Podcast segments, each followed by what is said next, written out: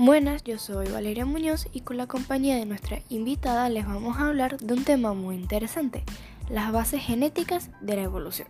Bueno, antes de iniciar con el tema de hoy les pediremos a nuestra invitada que se presente. ¿Podría decirnos su nombre, por favor? Claro, con mucho gusto. Em, hola, mi nombre es Laura Muñoz, un gusto. Muchas gracias. Bueno, es agradable tenerla aquí con nosotros. El gusto es mío. bueno, ahora, iniciando con el tema. ¿Nos podría decir algo sobre lo que vamos a hablar hoy? Ok, bueno, primero que todo, Darwin a sus 22 años hizo un viaje a las islas Galápagos. Al observar las especies de plantas y animales, llegó a varias conclusiones, las cuales fueron que las especies no son fijas, o sea, que cambian continuamente que todas las especies deben luchar por su vida, que los individuos menos adaptados serán eliminados, la selección natural es un proceso muy lento y que las variaciones entre los individuos son intrínsecas. ¿En serio los individuos menos adaptados eran eliminados? Sí. Ay, mm, bueno, entonces, este, ¿qué más nos podría contar? Bueno, existen factores que afectan la estabilidad de una población. ¿Sabes cuántas pueden ser? Ah, no sé, cuatro. Yo solo sé que, bueno, dos de ellas son la selección natural y pues el flujo genético. Es así, ¿verdad? En realidad sí, pero son cinco factores. Los demás de ellos son la recombinación, las mutaciones y la deriva génica. ¿Sabe cuáles son los tipos de selección natural? Ah, ya. Eh, ah, y sí.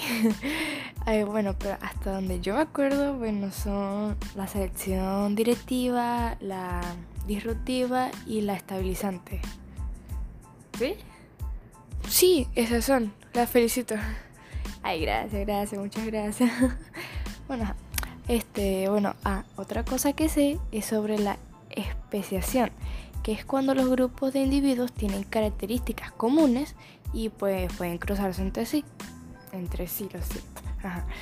Que origina descendientes fértiles. Sí, es así. También que dentro de una misma especie se pueden generar grupos que se varían ligeramente del tronco original, lo cual se le llama subespecie. Existe el aislamiento reproductivo que tiene dos tipos, el postcigótico y el presigótico. Sí, el posigótico es cuando ocurre después de la fecundación y el presigótico son los que evitan la fecundación. Los del posigótico son el aislamiento mecánico, el aislamiento temporal, el etológico, el ecológico y el gamético, ¿verdad? Exacto, son esos. Y los del presigótico son la esterilidad híbrida, el abatimiento híbrido y la mortalidad embrionaria. Me doy cuenta que sabe bastante del tema. sí, es que antes había leído un poco sobre esto y bueno. Bueno, ¿y sabe algo sobre el aislamiento geográfico? Sé que es cuando un grupo de individuos se aíslan por eh, de su población original. Sí, eso es a causa de un accidente geográfico, como los derrumbes, y esto genera que la evolución sea diferente al tronco originario. Ah, sí. Ah, y también pues porque enfrenta eh, condiciones diferentes, ¿no? Exacto.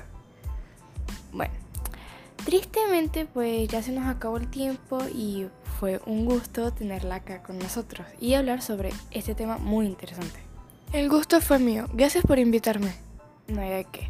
Bueno, nos vemos en otra ocasión. Adiós. Chao.